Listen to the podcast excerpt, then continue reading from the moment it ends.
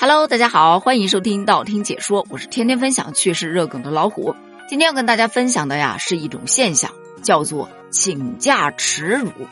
说的是现在有很多的人，有的时候生病啦，或者是遇到什么样的事情啦，再要不就是正常的请年假，他会觉得不好意思，总会给自己特别大的负担啊，会去担心老板会不会不同意呀，领导会不会多想啊？这要是我请假了，我的工作谁会能帮我做呢？后来想想自己还能够扛一扛，哎，那就扛吧。如果说考虑到自己确实是扛不了，这假今天说什么也得请，就得在那儿编辑文案啊，删了改，改了删，想完措辞，想标点符号，反反复复的看很多遍之后，颤巍巍的按下了发送键，然后就是漫长的等待。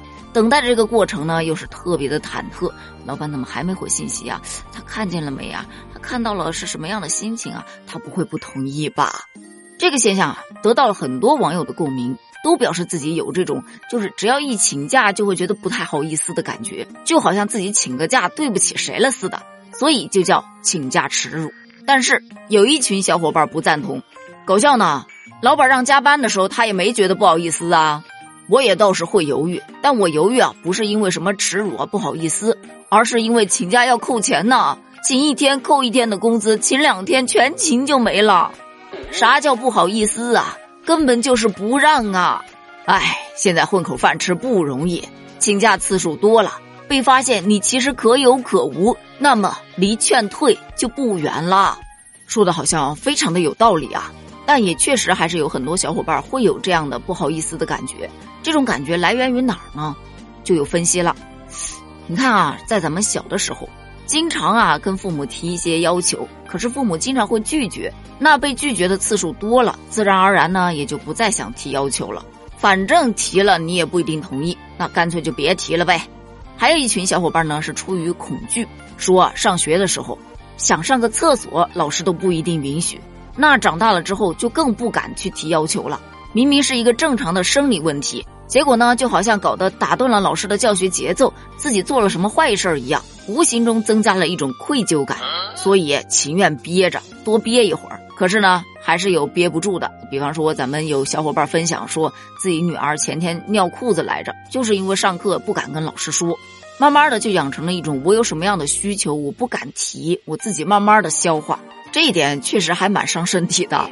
还有一种现象呢，可能是出于自己啊不愿意去麻烦别人，因为但凡我请一个假，我的工作呢就会丢给别人来做，无形中增加了自己同事的工作量。那不愿意麻烦别人的人就想着，嗯，我自己的事呢，哎，那就下班之后挤挤再干吧，宁可自己累一点，也不要去麻烦别人，把同事给累着了。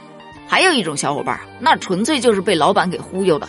比方说，你平时提个什么需求，老板就说：“咱这公司啊，离了谁都能赚。”等到你想请假的时候呢，什么？你请假？你不知道你有多重要啊！这个工作非你不可，你走了，这些工作谁能来做？发现没？往往当你要休假呀，或者是要辞职的时候，你在这个公司的重要性嗖的一下就上来了。但其实呢，大家真的大可不必如此。像一些正常的休假，以及你家里确实是有事儿去请假。这都是合理合法的，老板并不会因为你这一次没有请假而更加的重用你。那同样的，这个岗位其实没有你，它也能正常的运转。如果说你在公司占据的位置确实是非常非常的重要，那么如果你要请长假的话，还是要提前跟老板打个招呼的，让他好提前做安排。另外，既然是合理合法正常的请假。